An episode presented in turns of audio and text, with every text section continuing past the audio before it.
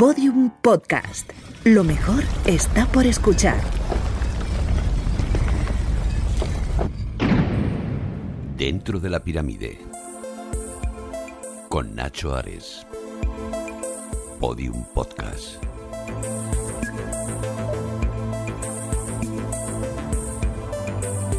Bienvenidos a Dentro de la Pirámide, el nuevo programa de Podium Podcast, una plataforma en donde hay programas de historia como La Escóbula de la Brújula, de entretenimiento como Aquí hay dragones, que también tocan temas históricos, o ese maravilloso historia de España para la selectividad, y con ficciones apasionantes como Guerra 3 o Menlo Park, y faltaba, por supuesto, un podcast dedicado al antiguo Egipto, y ahí es donde vamos a entrar nosotros, dentro de la pirámide. Nos podréis seguir cada 15 días, os podréis suscribir en la aplicación de Podium Podcast, también en Spotify, en Evox, en Google Podcast. Podéis dejar comentarios sobre lo que os ha parecido, comentarios por favor siempre positivos, y si os ha gustado, votadlo siempre con la máxima puntuación. Una aventura que nos va a llevar a conocer y a descubrir cómo eran las maravillas del antiguo Egipto, del Egipto de los faraones, con su historia, su arqueología, su arte y por supuesto sus misterios.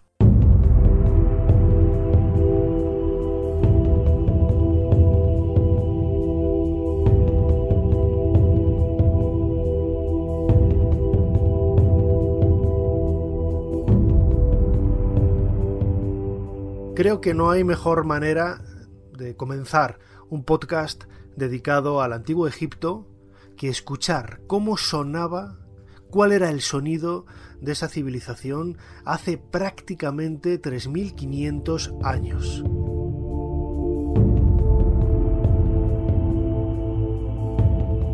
Muchas veces hemos intentado soñar, ¿no? Eh, en viajar en el tiempo, en recrear cómo debían de ser los paisajes, las imágenes, la propia luz, la que hoy vemos en Egipto era la misma que se vivía allí, que se sentía hace casi 3.500 años.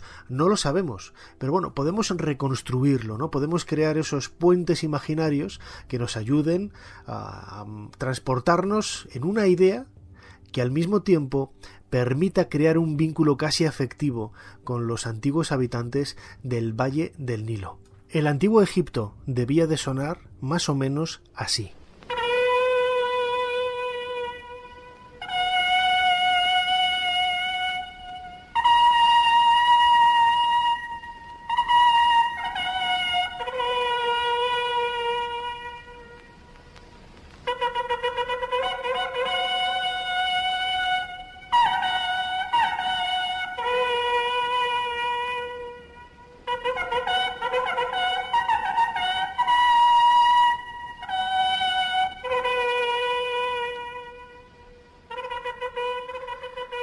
Lo que escuchamos de fondo es el sonido de una trompeta. Fue una grabación realizada en el año 1939 en el Museo del Cairo. Una grabación que se realizó de una emisión en directo, pues se calcula que para 150 millones de personas en todo el mundo. Se trata de una de las trompetas encontradas por Howard Carter en la tumba de Tutankamón en el año 1922, una trompeta que prácticamente podríamos decir que tenía casi 3.300, 3.400 años de antigüedad. James Tappern fue el trompetista que interpretó pues una tonadilla, imagino que casi improvisada a partir de, esa reliquia, de esa joya arqueológica. Sabemos que después de interpretar esa tonada, la trompeta sufrió algún daño por la boquilla moderna que habían colocado justo a la entrada de la caña de la trompeta. Pero podríamos decir, bueno, estropearon una pieza antigua, que no fue así tampoco, pero nos ayudó a reconstruir el sonido del pasado, que eso es algo que en muchas ocasiones nos, eh, subyuga, ¿no? Intentar conocer cómo eran esas voces, cómo eran esos sonidos y sobre todo cómo era la realidad que se vivía en el Valle del Nilo hace miles de años. Más recientemente, varios investigadores de la Universidad de Londres, a través de una reconstrucción con una impresora 3D de las cuerdas vocales de una momia, del año 1000 más o menos antes de nuestra era, han conseguido reconstruir cómo debió de sonar ¿no? la, voz de aquella mujer, una cantora de Amón, una, una sacerdotisa que trabajaba en un templo en el antiguo Egipto. Eh, eh, eh, Suena grotesco, no hay que negarlo, pero una vez más nos acerca a esa realidad más humana que debieron de sentir y de vivir los antiguos egipcios hace siglos y que crea vínculos muy cercanos a nuestra propia realidad. Las voces que escuchamos hoy día eran las mismas que ellos debieron de entonar hace, hace siglos, hace miles de años, en una realidad, pues salvando las distancias, absolutamente humana, absolutamente cordial, con las mismas miserias, con los mismos eh, defectos, con las mismas bondades, absolutamente todo. Solamente cambiaba la carcasa, el contexto, ¿no? El antiguo Egipto maravilloso, con ese valle del Nilo recorriendo el, norte de África, de, sur a norte, desembocando en el Mediterráneo y creando pues un paisaje absolutamente único. Allí nació eh, Tutankamón, un faraón que yo conocí siendo niño a través de, una realidad pues eh, muy cotidiana, ¿no? Recuerdo que, lógicamente, había escuchado hablar de, de, Tutankamón pues infinidad de veces, ¿no? Cuando pensamos en el antiguo Egipto es uno de los primeros nombres que nos viene a la cabeza. Yo creo que así que junto con el término momia, con el término pirámide, el nombre de Tutankamón es eh, bueno pues uno de esos faraones más populares, más conocidos de la historia antigua, no solamente de Egipto, sino de la, de la historia de la historia antigua en general. Cuando yo estaba en primero de BUP en el Colegio La Salle en Valladolid, eh, tendría pues eso, unos 14 años, eh, me tocó realizar un trabajo para clase sobre el descubrimiento de la tumba de Tutankamón. Era un tema que yo elegí, un tema porque me llamó la atención y me parecía original, ¿no? Y era la primera vez que yo leía, era la primera vez que yo me acercaba pues al mundo de la arqueología. Hasta entonces yo había tenido intereses muy variados, ¿no? Me habían gustado, pues, desde el mundo de, los bomberos hasta la medicina, que era quizás la idea que en definitiva se había estancado en mi cabeza y que es lo que yo quería estudiar, ¿no? Medicina. Pero siempre he dicho que la lectura de un libro fue lo que me cambió para pasar de eh, intentar eh, estudiar a los vivos a estudiar a los muertos, ¿no? Dejar la medicina de los vivos para encaminar mis pasos a la egiptología de los muertos, de las momias. Y ese libro, lo he comentado en muchas ocasiones, fue Dioses, tumbas y sabios de C.V. Ceram. Un libro que se sigue reeditando, que tendrá no sé cuántos millones de, ventas en, todo el mundo y que de una manera muy didáctica y muy cercana me acercaba la, la, la realidad ¿no? de la historia de la arqueología. Y uno de los pasajes que a mí me cautivó fue el descubrimiento de la tumba de Tutankamón por parte de Howard Carter aquel 4 de noviembre del año 1922 con el descubrimiento del primer escalón. Recomiendo a todos desde aquí que se acerquen a una librería o a una biblioteca pública en donde seguro, seguro, seguro van a encontrar este libro, Dioses, tumbas y sabios de C.V. Ceramón. Wir werden auch diese Not überstehen. Es wird auch in diesem Kampf nicht in Asien siegen, sondern Europa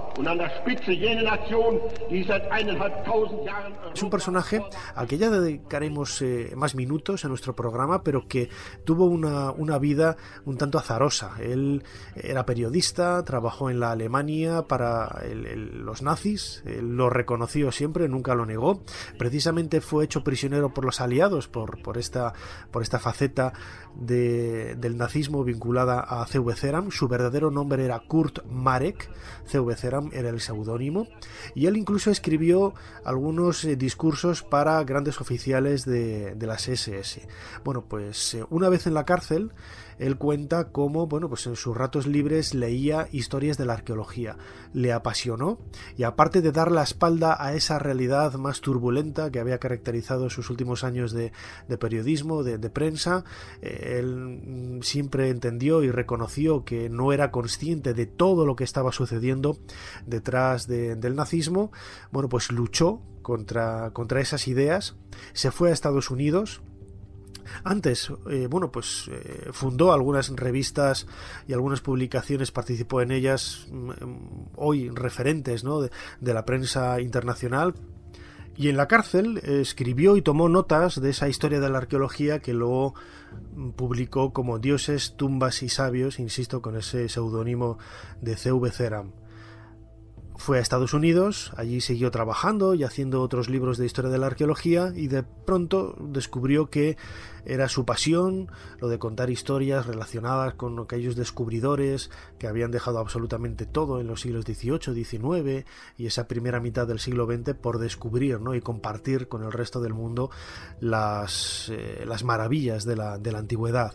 Ahí, en ese libro, en ese libro, Dioses, tumbas y sabios, encontré la historia de Howard Carter, el descubrimiento de ese primer escalón del, el 4 de noviembre del año 1922 en el centro del Valle de los Reyes y lo que vino después. None of us but felt the solemnity of the occasion.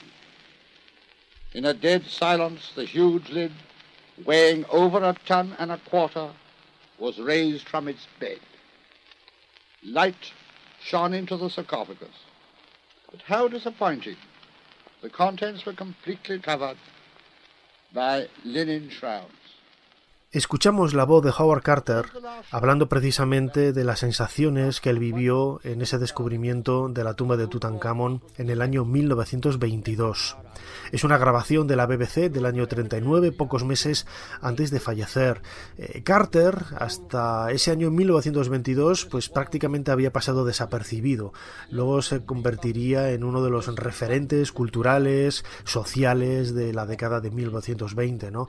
Él había nacido a las afueras de Londres, en Norfolk, en el año 1874 y bueno, era hijo de una familia numerosa eh, Samuel Carter, su padre era acuarelista, era pintor y Howard Carter había heredado muchas de esas eh, cualidades artísticas de, su padre, ¿no? Era un extraordinario dibujante, eh, decían en, aquella época y lo podemos ver, ¿no? Por las acuarelas que han llegado hasta nosotros que dibujaba como los ángeles y, tenía una facilidad de retratar y de captar momentos increíbles de personas, de paisajes, de animales, pues que fue mm, observado con detalle pues por algunos personajes que eh, ya estaban trabajando en aquella época en Egipto. El primer contacto que tuvo Carter con antigüedades egipcias era en la casa de los Amherst, una familia adinerada, eh, amigos de su padre, de Samuel Carter, y que vivían cerca de la casa familiar. ¿no? Él pasaba algunas horas eh, durante la semana viendo los sarcófagos, las estatuas, los relieves, los objetos de la vida cotidiana que había en, esa casa. Entró, pues, se creó un vínculo muy estrecho y pronto eh, los Amherst lo que hicieron fue recomendar a ese joven entonces Howard Carter de apenas 17 años para que en el año 1891 viajara con Percy Newbery, que era un egiptólogo inglés también muy joven, tenía apenas 25 eh, años en, en aquella época, para que sirviera de artista, de dibujante en la excavación que estaban llevando a cabo en Beni Hassan, en el Egipto Medio. Ese fue el primer contacto que tuvo Howard Carter con la excavación con los trabajos de, los obreros y sobre todo con una realidad que le fascinó desde el primer instante en el que puso eh, sus pies en Egipto. 33 centuries had passed since human feet last trod the floor on which we stood. And yet the signs of recent life were around us. A half-filled bowl of mortar, a blackened lamp, the chips of wood left on the floor by a careless carpenter.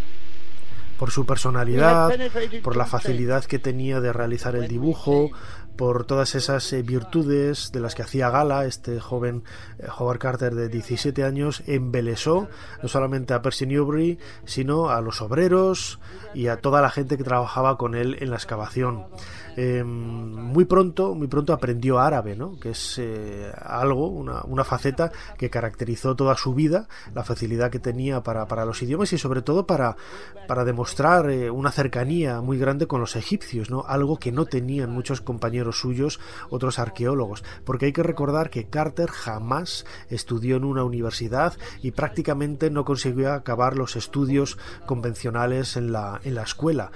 Él era un chico relativamente enfermizo, eh, vivió con unas tías y, bueno, pues esas circunstancias no le permitieron quizás seguir una educación curso a curso tal y como se hubiera esperado. Eso no hizo mella en absoluto en su labor como artista, en su labor como dibujante, como acuarelista, que fue lo que le hizo viajar a Egipto con apenas 17 años. Y a partir de ahí, pues prácticamente podemos decir que, que no volvió a Inglaterra. Esto es un poco exagerado, ¿no? Volvió en varias ocasiones, pero hasta su muerte en 1939, la figura de Howard Carter siempre, siempre va a estar relacionada con Egipto y sobre todo con el Valle de los Reyes, que es el lugar en donde descubrió en el año 1922 la tumba de, de pues en una ceremonia prácticamente que, que, ha quedado marcada para los anales de, de, la historia, sobre todo al haber sido protagonizada por una persona que, como acabo de decir, no tenía esa formación académica y desde luego que, aunque muchos valoraban sobremanera su trabajo, quizás eh, esperaban que otros grandes eh, próceres de la arqueología, como Flinders Petrie, que fue en realidad su maestro cuando estuvo excavando en, en Amarna a, las manos eh, y a los mandos de, de Petrie, pues no consiguió en realidad absolutamente nada. Petri en realidad, bueno, pues es considerado el padre de la arqueología eh, convencional por las técnicas de trabajo, por las técnicas de, datación, por medio de cerámicas, etcétera, pero descubrimientos arqueológicos realizados por Flinders Petrie hay muy pocos, muy pocos y muchos de ellos pues no, no, no tienen en absoluto la relevancia que consiguieron los trabajos de, de Howard Carter. With intense excitement, I went forward and unbolted the inner door. They slowly swung open, and there, filling the entire area within, stood an immense yellow quartzite sarcophagus. La primera vez que yo escuché esta voz, como decía antes, una grabación de la, de la BBC del año 1939, recuerdo que me emocioné. Era una serie de televisión de cuatro episodios, emitida por la BBC, presentada por Christopher Frayling y con una producción realmente increíble con motivo del 70 aniversario del descubrimiento de la tumba de, de Tutankamón. En el año 1992 eh, se hizo una, una serie bastante increíble que yo creo que no ha sido superada, no ha sido superada en todos los años que han llegado hasta nosotros, en donde se contaba toda la historia que había alrededor del descubrimiento, no solamente el propio hallazgo, sino la biografía de Howard Carter, eh, la historia de la maldición, lo que rodeó a la tutanmanía de la época, eh, cómo ha influido desde los años 20 hasta nuestros días la imagen de, de Tutankamón, es decir, una serie de, de elementos muy cotidianos, muy cercanos a nosotros, que, bueno, que nos hacen ver un poco también desde el punto de vista antropológico cuál es nuestro reflejo o nuestra comprensión de lo que sucedió hace pues ahora prácticamente un siglo, ¿no?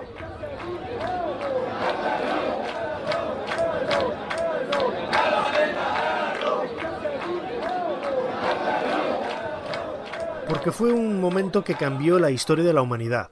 Esto puede sonar a palabras muy gruesas, pero yo creo que realmente era así. El 4 de noviembre de 1922 aparece el primer escalón de una tumba. La leyenda urbana ha dicho que fue un niño aguador. Eso es una estupidez, no tiene ningún ningún rastro de veracidad, no aparece ni en los diarios de la época, ni la correspondencia, ni entre los ingleses, ni entre los egipcios, no hay ninguna sola mención a ningún niño aguador. Eso es una historia que salió eh, años después en una conferencia que dio el propio Howard Carter en Estados Unidos y que lo, lo comentó como anécdota, como curiosidad, para darle, bueno, pues cierta relevancia al, al descubrimiento, pero que él mismo sabía que, que, no era así y que no hay, como digo, ningún tipo de, de en ese sentido. Y es una técnica que se ha utilizado con la prensa durante muchos años, porque hay muchos descubrimientos en Egipto que se han realizado de forma casual por, por un burro que metía la, la pezuña en un agujero, un caballo que iba corriendo por aquí y de pronto tal Bueno, pues esas historias en, el 90% de las ocasiones y en el caso del niño aguador en el 100% es producto de la leyenda y de, y de una tradición oral que, que no tiene ningún fundamento.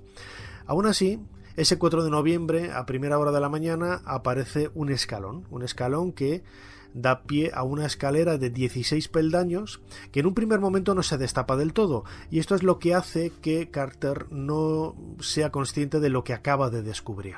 Es decir, ve los sellos de la necrópolis pero no baja el nivel de la tierra para desenterrar del todo la escalera y darse cuenta que efectivamente ahí está el nombre de Tutankamón. Porque él llevaba varios años, eh, patrocinado por Lord Carnarvon, para buscar la tumba de, de, Tutankamón en ese espacio del centro del Valle de los Reyes, entre la tumba de Ramsés VI, la tumba de Merneptah y la tumba de Ramsés II. Un triángulo que había explorado en varias ocasiones y que esa nueva campaña de 1922 iba a ser en principio la última porque Carnarvon la había puesto como límite esa campaña, ya no tenía dinero para más y nos imaginamos que ganas tampoco, no había salido nada en los últimos años y creía que no era procedente pues seguir invirtiendo muchísimo dinero como lo hacía en, en esa excavación. Carter le pidió por favor que no entregara el permiso de excavación en el Valle de los Reyes, que si, si era necesario él mismo ponía dinero de su bolsillo para, para sufragar los gastos y Carnarvon le vio tan entusiasmado que le dijo no, te doy un año más, pero me hago yo cargo de, de los gastos y a ver lo que encontramos. Y al segundo día aparece el primer peldaño de esta escalera. Carter, emocionado, escribe un telegrama que manda al castillo de Highclere en Inglaterra, al sur de Inglaterra, un castillo que todos conocemos por haber sido el lugar en donde se ha rodado la serie Downton Abbey y que era el, el castillo, el palacio de la familia Carnarvon, los mecenas de la excavación. Mm, le dice que han encontrado una tumba, que hallazgo sensacional y Carnarvon contesta que agarra un barco enseguida y en cuanto pueda pues se presenta primero en Alejandría, luego en el Cairo y luego en Luxor.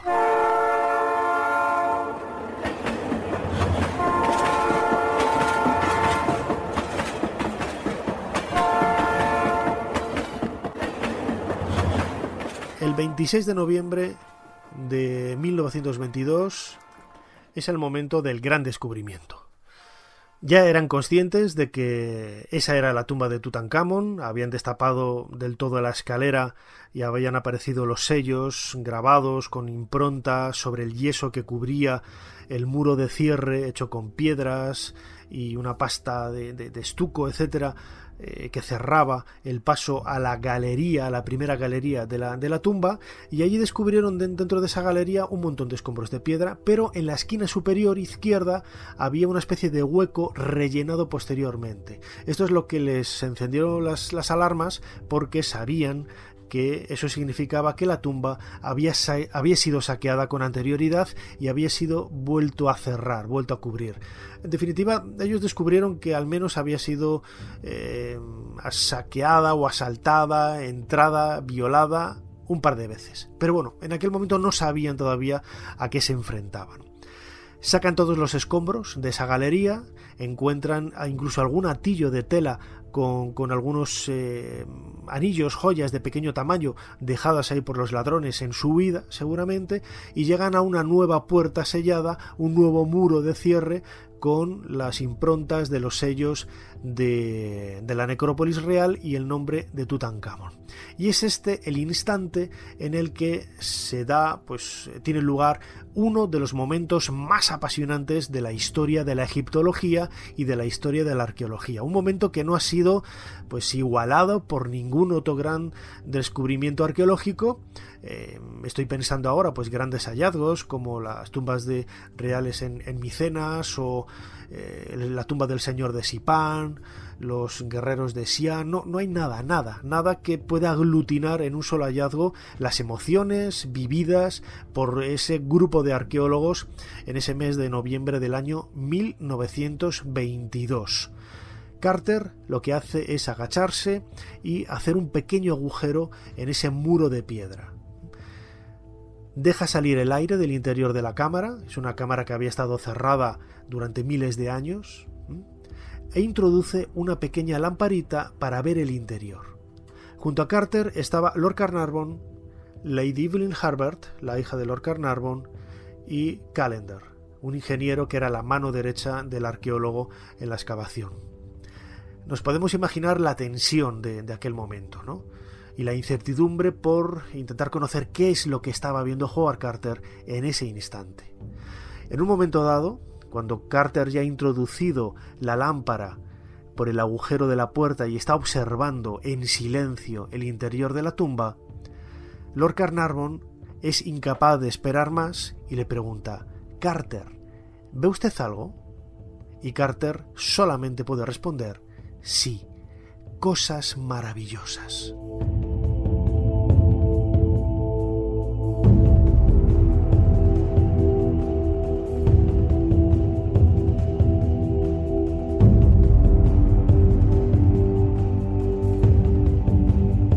Así lo recreó hace prácticamente una década de nuevo la BBC en una fantástica serie de televisión titulada Egipto, en donde recrea este momento maravilloso de la historia de la arqueología. Esto es lo que me preocupa. Tiene un color diferente, o sea que los saqueadores de tumbas tal vez entraron por aquí. ¿Y por qué iban a molestarse en darle yeso y rellenar de nuevo el túnel? No lo soporto, por favor, rómpala. Ali.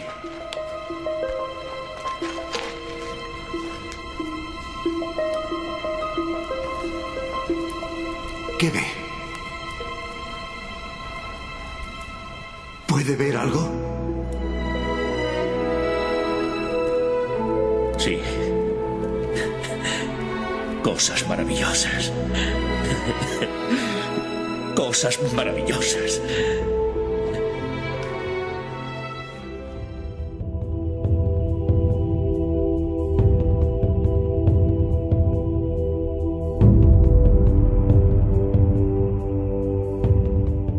Comenzábamos este podcast de Dentro de la Pirámide hablando de los sonidos del antiguo Egipto. Hemos escuchado la trompeta de Tutankamón, hemos escuchado también el sonido de una voz de una cantora de Amón, una sacerdotisa con casi más de 3.000 años de antigüedad, recreada a través de esa eh, reconstrucción en 3D del aparato eh, vocal de, de esta momia.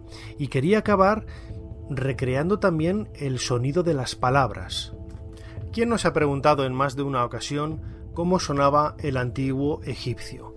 La escritura, que fue descifrada por Champollion en 1822, casualmente 100 años antes de descubrirse la tumba de Tutankamón, así que en breve celebraremos no solamente el centenario del hallazgo de la, de la tumba por parte de Howard Carter en el Valle de los Reyes, sino también el doble centenario, el bicentenario del desciframiento de la escritura jerolífica. Bueno, pues esa lengua que nos ha llegado a través de la escritura, pues no sabemos cómo, cómo sonaba, ¿no? Podemos intuir a través del copto. El copto es una versión quizá pues muy diluida en el tiempo de cómo sonaría esa escritura jerolífica, pero nos puede ayudar. En cualquier caso, es una forma de acercarnos.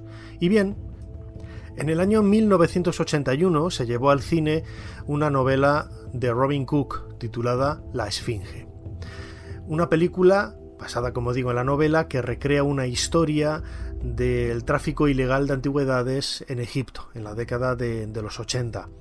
Al comienzo de esa película nos encontramos con una reconstrucción bueno, pues eh, muy literaria, eh, muy al libre albedrío de cómo debió de ser el saqueo precisamente de la tumba de Tutankamón, el faraón Nebjeperurra, tal y como aparece en, ese guion, que es uno de los nombres ceremoniales de, de Tutankamón. El diálogo entre el arquitecto, los ladrones, ese juicio que hay en el centro del Valle de los Reyes, está recreado a partir de cómo debía de sonar, nos podemos imaginar con todas las comillas del mundo, el antiguo egipcio. Una lengua que se perdió hace prácticamente 1500 años, 1600 años y que sigue planteando pues muchas dudas sobre su sonoridad, sobre las normas gramaticales, todas esas leyes que encabezonándonos en, en, que seguramente los antiguos egipcios debían de hablar de una manera más o menos X o Y, los eh, estudiosos de la lengua pues todavía tienen sus eh, luchas internas, luchas con afecto, espero, confío y deseo, para intentar conocer cómo era el sonido de esas palabras del antiguo Egipto a través de ese antiguo egipcio que ha llegado a nosotros por medio de la escritura descifrada por Champollion en 1822. Lo que vamos a escuchar es un fragmento de esa película, de ese inicio de la Esfinge del año 1981, en donde se reconstruye la sonoridad de esas palabras a partir de los textos que han llegado hasta nosotros. Bueno, más o menos el antiguo egipcio debía de sonar así.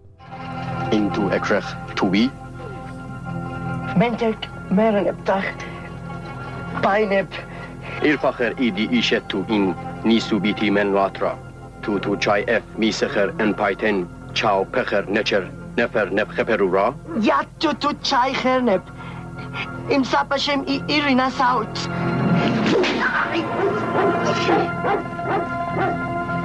جدک ایخ ایری. خیر وینن تو او پتر پهج یو تهن شپو.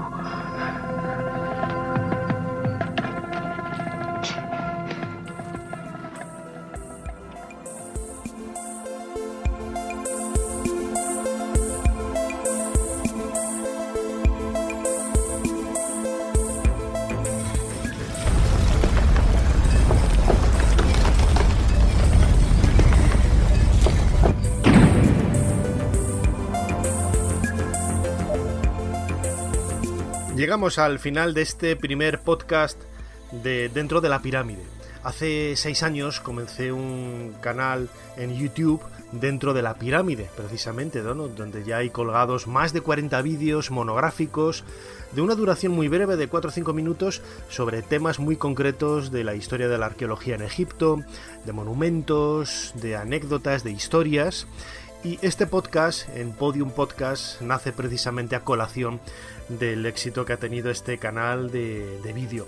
Precisamente en ese canal vais a poder poner rostro a muchos de los protagonistas que han desfilado por, eh, estos minutos. vais a encontrar algunos vídeos dedicados al descubrimiento de la tumba de Tutankamón, dedicados también a la figura de Howard Carter, y algunos de ellos no solamente de 4 o 5 minutos, sino uno que hice de casi media hora para celebrar los 95 años del descubrimiento de la tumba del faraón niño. Si queréis verlo lo podéis hacer a través de mi página web nachoares.com. Ahí vais a encontrar todas las formas de contacto, ahí vais a encontrar el acceso al Twitter, arroba nachoares, al Facebook, nacho.ares.oficial y por supuesto a ese canal de YouTube dentro de la pirámide.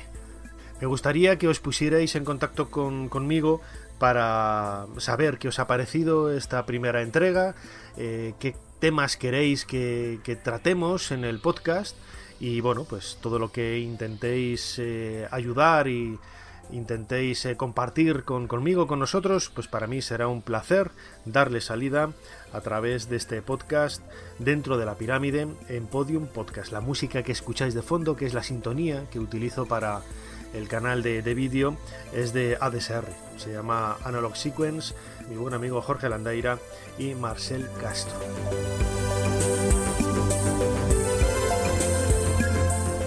Recordad lo que os decíamos al principio, os podéis suscribir al nuevo podcast dentro de la pirámide a este nuevo podcast a través de la aplicación de, Podium, también en Spotify, en Evox, en Google Podcast.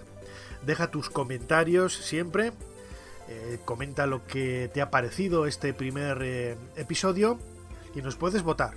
Y si lo haces con la máxima puntuación, pues te estaremos eternamente agradecidos.